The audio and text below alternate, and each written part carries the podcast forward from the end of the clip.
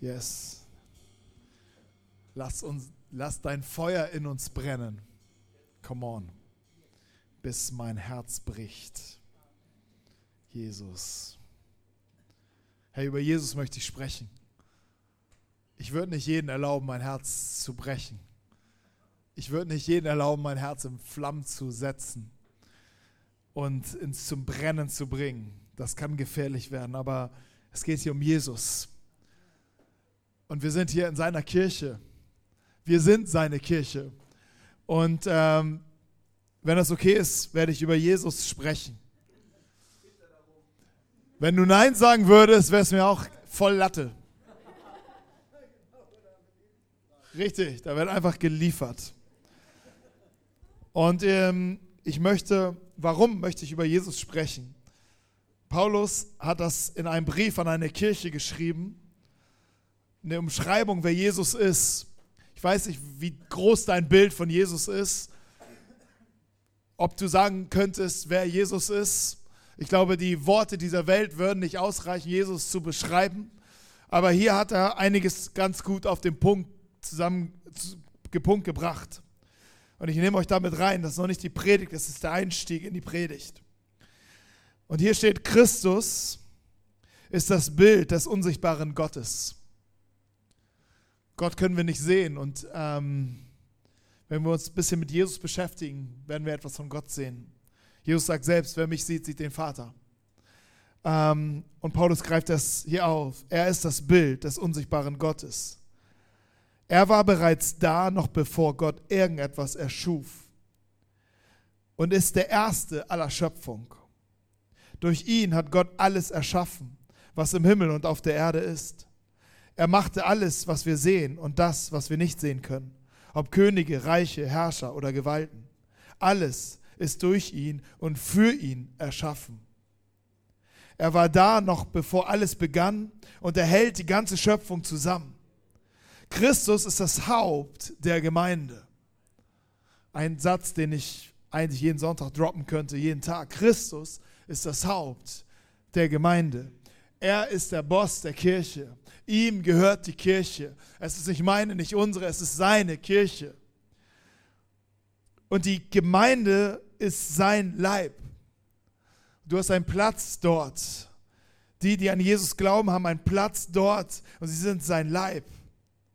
Er ist der Anfang und der Erste, der von den Toten auferstanden ist, damit er in allem der Erste ist. Denn Gott wollte in seiner ganzen Fülle in Christus wohnen. Er ist als Erster von den Toten auferstanden. Und wenn es hier heißt, als Erster, dann muss es auch bedeuten, dass es irgendwie einen Zweiten geben wird. Vielleicht auch einen Dritten. Er ist der, als erstes von den Toten auferstanden. Und du kannst der Zweite sein. Du kannst der Zweite sein, der ihm folgt. Hey, da ist Hoffnung über hier und jetzt hinaus. In diesem Satz, dass Jesus der Erste ist, der von den Toten auferstanden ist, ist Hoffnung über das Hier und Jetzt hinaus. Denn wenn du einmal am Grab von irgendjemandem stehst, vielleicht von deinen Eltern, von deinen Großeltern, von Freunden oder Bekannten, und du stehst dort, dann ist irgendwie Ende Gelände. Das ist ein Ort, wo es wenig Hoffnung gibt. Es sei denn, du glaubst an dem, der sagt, ich bin der Erste, der von den Toten auferstanden ist. Da drin ist Kraft. Auf jeder Beerdigung kann Kraft sein, weil diese Person kann der Zweite sein, der von, der, von den Toten auferstehen wird. Und wo Jesus uns mit hineinnehmen will, ist eine Zukunft, die größer ist als das Hier und Jetzt. Wir schauen auf, auf unser Leben, wir schauen auf, auf das, was wir haben und wir denken, that's it. Und wir versuchen uns genial einzurichten. Aber es gibt etwas Größeres, etwas Weiteres, etwas, was schon immer da war, was jetzt schon ist und was immer sein wird. Und in diese Dimension möchte, möchte Jesus uns immer mit hineinholen und damit möchte er dich segnen. Und darum möchte ich über Jesus sprechen, weil er der Erste ist. Ich möchte nicht über den zweiten reden, nicht über den dritten, ich möchte über den ersten sprechen. Und es gibt eine Begebenheit in dem Leben von Jesus, als er uns zeigte, wer der unsichtbare Gott ist, wer der Vater im Himmel ist. Es gibt, eine, es gibt viele Begebenheiten, aber eine Begebenheit fasziniert mich. Weil dort sind Menschen wie du und ich, die uns in dieser Geschichte, in, dieser, in diesem Ausschnitt begegnen. Menschen, die, die in, wir könnten es alle sein. Und sie begegnen Jesus und Jesus überrascht. Und ich liebe es, wie Jesus uns manchmal begegnet und wir denken so, what, really? Wie er uns herausfordert in unserem Denken, in unserem, in unserem Mindset, in unserem Handeln. Und die Geschichte spielte ab in einer Stadt, in einem Kaff, in einer Influencer-City namens Kapernaum. Hashtag Kapernaum. Einige Tage später Einige Tage später kehrte Jesus nach Kapernaum zurück, heißt es hier. Die Nachricht von seiner Ankunft verbreitete sich schnell in der ganzen Stadt.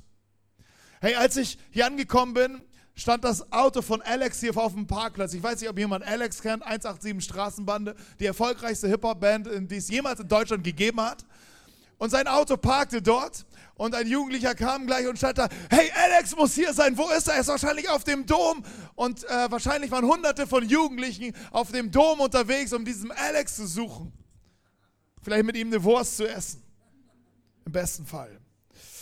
Ähm, die Nachricht, und so war es bei Jesus auch, die Nachricht verbreitete sich schnell in der ganzen Stadt. Und alle wussten, Jesus ist in der Stadt am Start. Und es dauerte nicht lange, da war das Haus, in dem er wohnte, von Besuchern überfüllt, sodass kein einziger mehr Platz hatte, nicht einmal draußen vor der Tür. Und er verkündete ihnen Gottes Wort. Richtig viele Leute in dieser Bude, man, fünf, vielleicht 50 Leute eng gepresst. Jesus in der Mitte und sie hörten Gottes Wort und dachten, wow, der Mann hat was drauf. Petrus sagte irgendwann einmal, sein, der Freund von Jesus, als Jesus sagte, hey, wollt ihr weggehen? Und er sagte, wohin sollen wir gehen? Du hast Worte des ewigen Lebens. Hey, deine Worte sind Worte der Hoffnung, deine Worte sind Worte der Kraft, deine Worte sind Worte der Liebe, deine Worte sind Worte der Gnade, deine Worte sind, sind einfach messerscharf. Wohin sollten wir gehen? Hey, wir haben dich, wir brauchen das, was du sagst, das brauche ich in meinem Leben. Es ist wie Brot für meine Seele, ich brauche es. Wohin sollte ich gehen?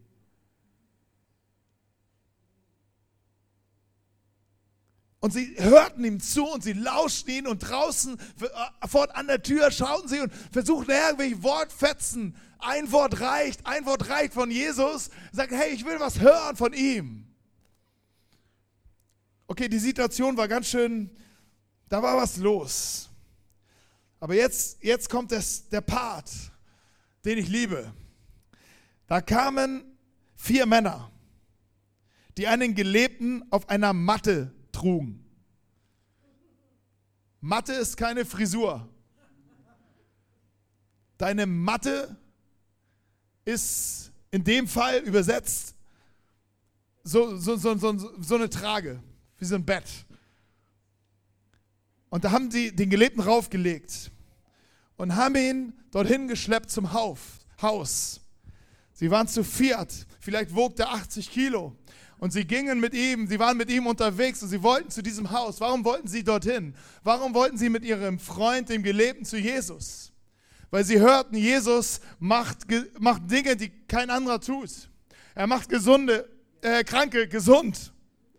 Er macht Leute, die nicht gehen können, sie können wieder gehen. Taube, die nichts hören können, sie können wieder hören die Leute, die nicht reden können, sie können wieder reden. Leute, die blockiert waren, die depressiv waren, sie sind frei. Leute, die be besessen sind oder besetzt sind von bösen Mächten, sie sind frei. Und alles geschieht dort, wo Jesus ist. Und er sprach sich rum. Jesus hat keine gute, kein gutes Buch released, das alle lesen wollte. Das war keine Hör Lesevorlesung in so einer Bücherei, sondern sie wollten den hören, der, der die Menschen gesund macht und ihnen wieder Hoffnung gibt. Zu ihnen wollten sie hin. Und diese vier Männer, sie hatten Glauben für ihren Freund.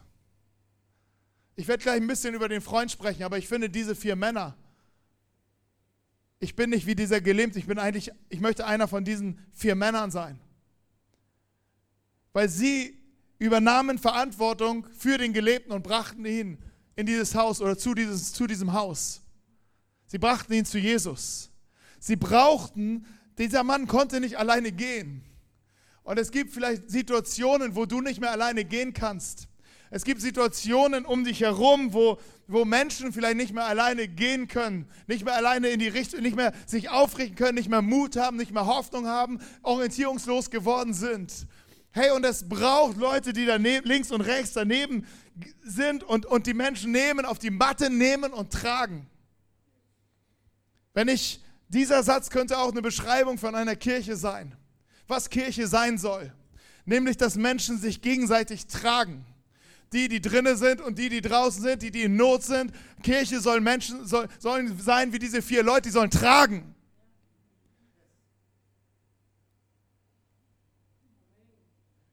Das ist die Beschreibung von der Kirche. Sie trugen ihren Freund.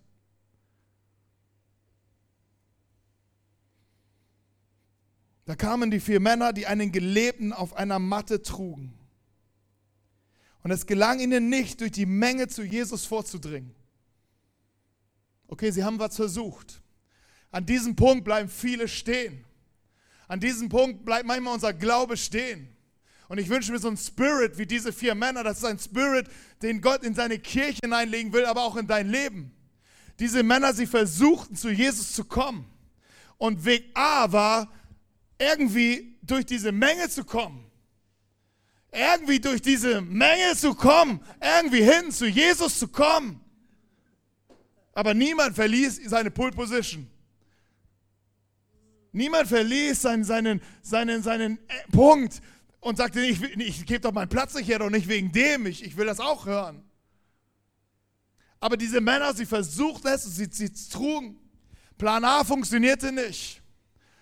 Wenn Leute bei, bei Plan A manchmal nicht funktioniert, geben, die, geben viele schon auf. Ich hoffe, du gibst nicht auf. Ich hoffe, du bist gesegnet mit einem Spirit, wo du sagst, okay, wenn, ich, wenn das nicht, denn das nicht geht, vielleicht gibt es einen nächsten Weg. Lass uns von diesen Männern lernen.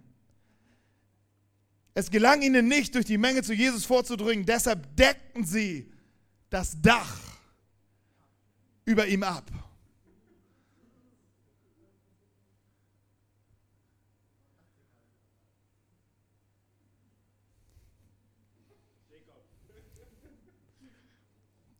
Unser Sohn ist Dachdecker.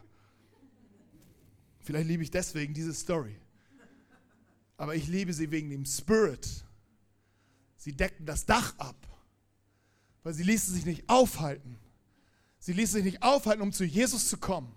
Es war ja nicht Jesus, der sie wegschickte, sondern der Weg zu Jesus war einfach nicht frei. Das sind immer Menschen, die manchmal den Weg blockierten zu Jesus. Es gab so eine Situation, da wollten Kinder zu Jesus und die Jünger, die engsten Freunde waren es, die, die versuchten, die Kinder nicht zu Jesus kommen lassen, weil was sollen Kinder bei Jesus? Sie verstehen das eh nicht. Aber Jesus sah, ey, diese Kinder, diese junge Generation, sie will zu mir, sie will, sie will, sie will eine Begegnung mit mir haben. Hey, und er sagte zu den Jüngern und setzte sie zu Kinderdienstmitarbeitern ein, indem er zu ihnen sagte, hey, bringt ihr diese Kinder zu mir. Und er segnete diese Kinder und, und ähm, begegnete ihnen. Es sind oft die Menschen, die andere daran hindern, dass Leute zu Jesus kommen. Ich hoffe nicht, dass wir solche Menschen sind als Kirche, die andere hindern, irgendwie zu Jesus zu kommen. Aber diese vier Männer ließen sich nicht abhalten, weil sie wollten zu Jesus kommen. Also gingen sie auf das Dach und sie pickelten das Dach auf. Es war ein Flachdach, keine Dachpfanne. Mein Sohn hatte erzählt letztens, er war auf der Berufsschule, Dachdecker Berufsschule, auch, auch gut. Er meint, die meisten Leute sind auf dem Weg in den Knast oder sie kommen aus dem Knast. Also das ist so die Klassen-DNA. Und dann haben die, äh, ein, ein Teil der Klasse haben ordentlich gezecht in einer Kneipe. Es gibt drei Kneipen dem Dorf. Zwei Kneipen haben, haben Schilder, Dachdecker und Hunde verboten. Und äh, in der einen durften sie halt zechen. Und dann haben sie sich so die Kante gegeben, dass sie, äh, dass sie dann nach, auf dem Nachhauseweg ein halbes Dach von so einem Einfamilienhaus abgedeckt haben. So äh, im Suff. Und ähm, sie haben auch das Dach abgedeckt, aber so ein Dach war es nicht. Und es war auch kein Dachdeck, es war ein Flachdach. Und Jesus war in der Mitte. Und sie pickelten da ein Loch rein. Und, und der, es rieselte runter. Jesus stand dort und sagte, wow, was geht ab? Der Hausbesitzer stand da, äh, hallo? Aber die, Jung, die Jungs waren bereit, den Preis zu bezahlen. Ich glaube, in ihrem Mindset haben sie gedacht, ist egal, wir bezahlen das Dach. Hauptsache, unser Mann kommt zu Jesus. Wir bezahlen das, egal wie teuer das ist. Wir bezahlen es, dass jemand zu Jesus kommt. Hauptsache, er kommt dorthin, unser Freund. Und dann wurde die Matte runtergelassen und auf einmal war dieser Mann der Mittelpunkt der ganzen Story. Sie ließ, dann ließen sie durch die Öffnung den Kranken auf seiner Matte hinunter. Als Jesus ihren Glauben sah, sagte er etwas zu dem Gelebten. Also als Jesus ihren Glauben sah, nicht seinen Glauben. Jesus stand und er sah, okay, da sind diese vier, die haben Glauben. Was glauben sie? Sie glauben, dass ich diesen Mann wieder gesund machen kann. Sie glauben, dass ich derjenige, die Hoffnung bin für diesen Mann. Er schaute den Mann, der Mann war vielleicht noch ein bisschen verzweifelt dachte, wo bin ich jetzt hier reingeraten? Wow, really? Ist das dieser Mann? Äh, ich, aber er schaute nicht auf ihn, er schaute auf seine vier Jünger. Sie hatten Glauben für ihn. Ich hoffe, du hast Glauben für andere. Du bist, du bist, bist vielleicht der, derjenige, der Beruf ist, Glauben für jemand anderes zu haben. Vielleicht versuchst du manchmal Glauben für dich zu haben, aber das ist gar nicht dein Thema. Deine Baustelle sollte sein, Glauben für jemand anderes zu haben. Und Jesus schaut auf dich und sieht deinen Glauben für den anderen. Hey, was für ein wunderbarer Moment. Der, der Gelähmte lag da. Hey, und was sagt Jesus? Was sagt er? Was sagt er zu diesem Mann? Er kann nicht gehen, er kann nicht laufen. Aber Jesus weiß ganz genau, was sein echtes Problem ist, was sein echtes Bedürfnis ist, was, was, was er wirklich braucht. Was wird er sagen? Steh auf, zähl bis drei, tu etwas, was du noch nie getan hast, hüpfe, springe. Was wird Jesus sagen? Manchmal kommen wir zu Jesus und wir haben unsere Agenda, weil wir wissen, was wir brauchen und was wir wollen und was wir uns wünschen. Hey, Jesus ist das nicht egal. Aber manchmal ist es nur aus seiner Perspektive der Weg, dass du zu ihm kommst. Und er sieht schon dahinter, was du wirklich brauchst. Und er sah diesen Mann völlig verloren, völlig verzweifelt. Aber Jesus er schaut nicht aus der Hier- und Jetzt-Perspektive, sondern Jesus heißt es, er kommt von der Ewigkeit, er kommt von einem Ort, ähm, der ewig ist, der schon immer war, der schon in dem Moment ist und der immer sein wird. Und er sagt, dieser Ort, wo ich herkomme, aus der Gegenwart, ist der Ort, der eigentlich, an dem alle Menschen zu Hause sein sollen. Und ich sehe etwas viel Größeres. Ich ich sehe, der könnte jetzt 40 Jahre noch laufen, arbeiten, Geld verdienen. Aber dann wäre Ende Gelände in seinem Leben und ich sehe, ich möchte ihn aber hier haben für ewig. Und etwas ist in seinem Tiefen, was, was, ihn, was, was ihn hindert, dorthin zu kommen. Egal, auch wenn er laufen kann, er wird nicht dahin kommen. Weil das sind nicht Beine, die dich dahin bringen. Und er spricht zu dem Mann nicht, steh auf, sondern er sagt, mein Sohn, deine Sünden sind dir vergeben. Deine Sünden sind dir vergeben. Jetzt weißt du, du bist in der Kirche. Der Pastor spricht über Sünden, über Sünden. Sünde. Was bedeutet das Sünde? Sünde bedeutet aus, aus der Sicht Gottes nicht das, was du tust. Nicht in erster Linie, was du tust, sondern was du bist. Nämlich Sünde ist, bedeutet übersetzt Zielverfehlung. Zielverfehlung bedeutet, ey, dein Leben ist nicht da, wo es eigentlich sein soll. Dein Leben ist hier auf der Matte, aber dein Leben sollte da sein. Dein Herz sollte hier sein. Und das ist, was, was in deinem Leben ist, trennt dich von dem hier. Aber ich bin gekommen, nicht um dich zu richten, sondern ich, bekomm, be, be, ich bin gekommen, um dich zu erlösen, um dich freizusetzen, um einen, dir einen Platz hier zu geben.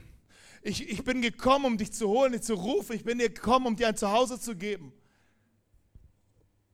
Und er spricht, deine Sünden sind dir vergeben. Doch einige Theologen, die dabei saßen, dachten, wie kann er nur sowas sagen? Wie kann ein Mensch so etwas sagen? Wie kann ein Mensch sagen, dir sind die Sünden vergeben? Das kann kein Mensch sagen. Auf welcher Grundlage will ein Mensch das sagen? Welches, welcher, welches ist das die UNO-Menschenrechts? Ähm, Geschichte, die, die, die, die das entscheidet. Nach welchem Kriterium? Es kann kein Mensch sagen. deine Sünden sind dir vergeben und das ist doch Gottes Lästerung. Nur Gott kann Sünden vergeben. Jesus wusste, was in ihnen vorging und sagte, warum macht ihr euch in euren Herzen solche Gedanken? Ist es leichter, zu den Gelebten zu sagen, deine Sünden sind dir vergeben? Oder steh auf, nimm deine Matte und geh. Was ist leichter zu sagen, deine Sünden sind dir vergeben? Das kann ja quasi jeder sagen. Man kann es nicht nachprüfen. Ich, ich kann es im ersten Moment nicht nachprüfen, ob mir meine Sünden vergeben sind oder nicht. Wäre schön, aber ist es so? Aber nachprüfen kann ich, wenn ich zu dem Gelebten sage, steh auf und geh. Das kann ich nachprüfen. Wenn da nichts passiert, dann ist es ein Lügner. Dann ist es ein Lügner. Ich werde euch beweisen, dass der Sohn Gottes auf der Erde die Vollmacht besitzt, Sünden zu vergeben. Und er wandte sich zu den Gelähmten und sagte zu ihm, steh auf, nimm deine Matte und geh nach Hause, denn du bist geheilt. Der Mann sprang auf, nahm die Matte und bahnte sich einen Weg durch die staunende Menge. Da lobten sie alle Gott, so etwas haben wir noch nie gesehen. Dieser Mann sprang auf von seiner Matte. Voller Freude rannte er aus diesem Haus, jubelte über das, was in seinem Leben passiert ist. Aber er jubelte vielmehr, dass das Erste, was Jesus gesagt hatte, wahr geworden ist. Weil wenn das Zweite, dass, ich, dass die Heilung in sein Leben hineinkommt, wenn das jetzt wahr geworden ist, ist das Erste auch wahr. Wenn dieser Mann, der das Zweite, das eigentlich Unmöglichere gesagt hat, wenn das möglich ist, dann wird auch das Erste möglich sein und, und wahr sein, mir sind die Sünden vergeben. Ich weiß nicht, ob du das schon erlebt hast, ähm, dass dir Sünden vergeben worden sind. Als ich das erste Mal das erlebte, wo ich vor Jesus stand und er mir sagte, deine Sünden sind dir vergeben. Und ich es im Glauben annehmen konnte, weil ich in dem Moment glaubte, wer Jesus ist. Dass er nicht ein Mensch ist, der irgendwie unser Leben verbessern will, sondern er der Sohn Gottes ist, der gekommen ist, um sein Leben zu geben. In diesem Moment war es so real, dass ich es annehmen konnte. Es war nicht das, was ich tun konnte, um irgendwie meinen mein, mein Scheiß wieder auf die, in Ordnung zu kriegen, sondern ich merkte, hier ist ein Gott, der, der hat mir vergeben. Nicht, weil ich es verdient habe, sondern weil er mich liebt. Ich habe es nicht verdient. Der Mann auf der Matte hat es nicht verdient. Er konnte gar nichts tun. Aber ich und du, wir dürfen es empfangen. Das ist Jesus Botschaft an dich, deine Sünden sind vergeben. Warum? Weil er sah an dem Zeitpunkt schon den Tag, den wir bald feiern werden, Karfreitag. Und ich hoffe, du feierst ihn jeden Tag. Ich, ich halte mich nicht an diesen, an diesen gesetzlichen Feiertagen. Ich faste jetzt auch nicht 40 Tage, weil ich jeden Tag Karfreitag feiere. Ich feiere jeden Tag Karfreitag das, was Jesus für mich getan hat. Er hat sein Leben für mich gegeben. Ich warte doch, ich bin doch nicht blöd und warte 365 Tage ab bis zu meinem nächsten, 305, äh, bis zu meinem nächsten Karfreitag. Hey, mein Gott ist ewig. Er ist heute, er ist gestern, er ist in alle Zeit. Er war gestern und er wird in aller Zeit sein. Er hat eine ganz andere Zeitrechnung und sein, dieser Tag ist jeden Tag, ist every day für mich. Es ist Karfreitag. Jesus ist für mich gestorben. Okay, auch dort hat er gesagt, ich sterbe für dich, ich werde, ich werde für, deine, für, für, für dich sterben, ich werde mein Leben für dich geben. Es wäre schon, schon krass, dass jemand das sagt und das tut. Aber es hätte keine Wirkung, wenn es nicht den Sonntag geben würde. Es hätte keine Wirkung, wenn es nur an dem Freitag, an dem Karfreitag bleiben würde, sondern er kam an dem Sonntag an dem Sonntag sind Leute zu dem Grab gegangen, weil sie dachten, okay, wir müssen noch ein bisschen, bisschen irgendwie was, was schön machen an dem Grab. Das ging alles so schnell. Aber das Grab war leer. Weil Jesus ist auferstanden von den Toten. Das heißt, er lebt. Und weil er lebt, kann er mir zusprechen, deine Sünden sind vergeben. Ich bin für dich gestorben und ich lebe und du darfst mit mir leben. Das ist das, was Jesus dir und mir zusprechen möchte. Deshalb lebe ich nicht jeden Tag in Karfreitag, sondern ich lebe auch jeden Tag an dem Ostern. Und ich feiere, da lebt einer, der, hat, der ist größer als das Hier und Jetzt. Und ich darf mit ihm connected sein und verbunden sein. Und sein Leben hat Einfluss auf mein Leben. Und in meinem Leben geht es darum, die Matten zu suchen, wo Leute liegen und zu Jesus zu schleppen. Das ist anstrengend. Das ist Kirche. Kirche ist kein Happy Clappy Zoo, wo wir irgendwie die Hände in die Luft äh, halten und sagen, hey, hoffentlich gefällt mir das Lied heute. Es ist scheißegal, ob dir das Lied gefällt. Hauptsache, es kommt aus einem Herzen, das Gott gefällt. Und wenn Jesus nicht sieht, in seiner Kirche nicht sieht, dass sie Matten schleppen für all die Verlorenen, für all die Menschen, die, die, die unter die Räder gekommen sind, dann ist diese Kirche für ihn unrelevant, egal wie viel Relevanz du ihr beimisst.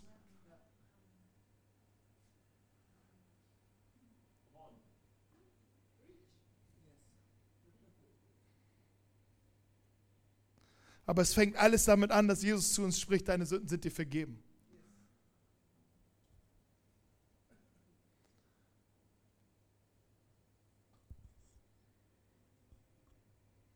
Und dann stellt er uns auf einer neuen Position. Er macht alles neu.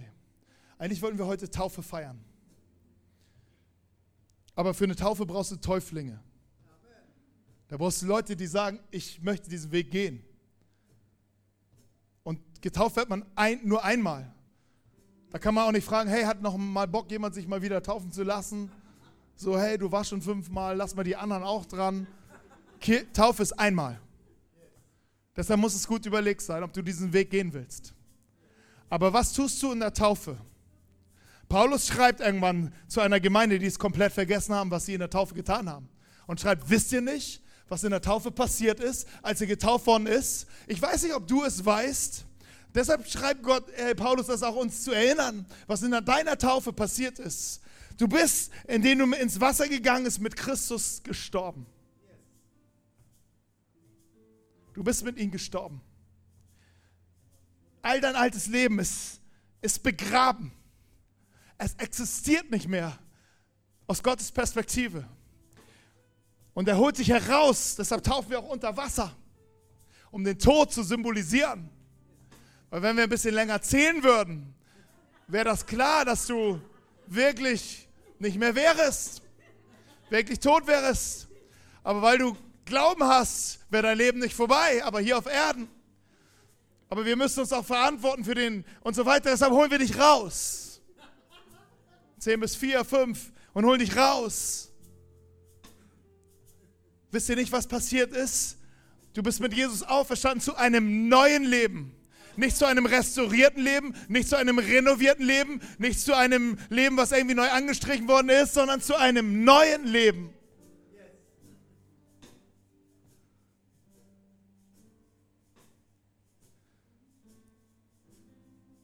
Und Jesus möchte dir das schenken.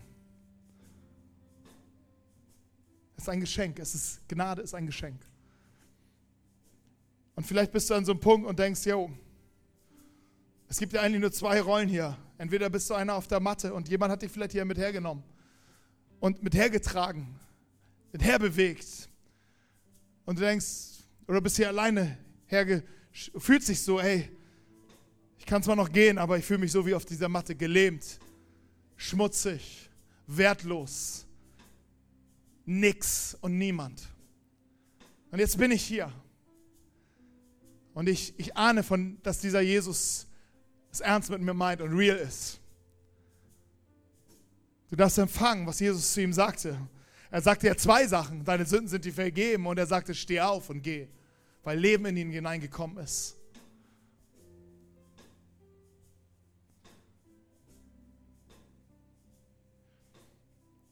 Vielleicht magst du mit mir aufstehen. Ich möchte einfach abschließen mit einem Gebet. Und ich möchte in diesem Gebet uns genau dorthin führen, wo, wo Jesus auf uns wartet, wo auf dich persönlich wartet. Und ich möchte dich einladen, mitzugehen in diesem Gebet. Wenn du möchtest, kannst du immer noch anhalten, rückwärts fahren, sonst wie. Aber ich möchte, dich helfen, ich möchte dir einfach helfen. Vielleicht kannst du deine Augen schließen. Und Jesus, ich danke dir, dass du dich, dass du es liebst, wenn wir mit diesem, mit dieser Energie zu dir kommen, mit diesem Willen zu dir kommen. So wie diese, die, wie diese vier Freunde ihren, ihren Freund zu dir gebracht haben. Durch die Wände, durch die Decke. Einfach durch zu dir hin. Herr, wir stehen hier vor dir.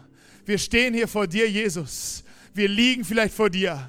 Wir, wir, wir, wir, wir sind zusammengebrochen vor dir. Wir, wir, wir sind verzweifelt vor dir, wir sind hoffnungslos vor dir, wir sind, wir sind gebunden vor dir, wir, wir, wir, wir, wir sind belastet vor dir, wir sind besessen vor dir, wir sind, wir sind vor dir, Jesus.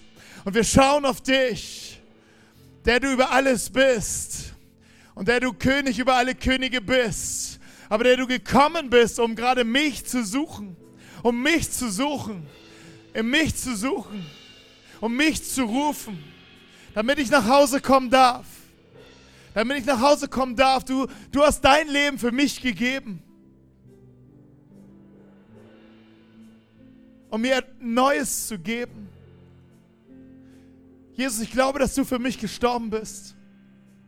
Dass du dein Leben für mich gegeben hast. Das glaube ich auch heute. Und ich danke dir, dass ich empfangen darf Versöhnung und Vergebung dass du mich ein Freund Gottes nennst und deinen Sohn, dein, deine Tochter nennst. Ich danke dir, dass du alles neu machst in meinem Leben. Und hilf mir, hilf mir, dieses Neue zu entdecken und in diesem Neuen zu leben.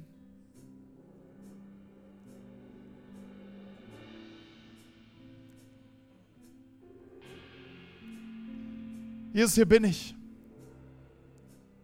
Erfülle du mein Herz. Fülle du mein Herz, Jesus. Du kannst dein eigenes Gebet sprechen, dort wo du bist. Fülle du mein Herz, Jesus.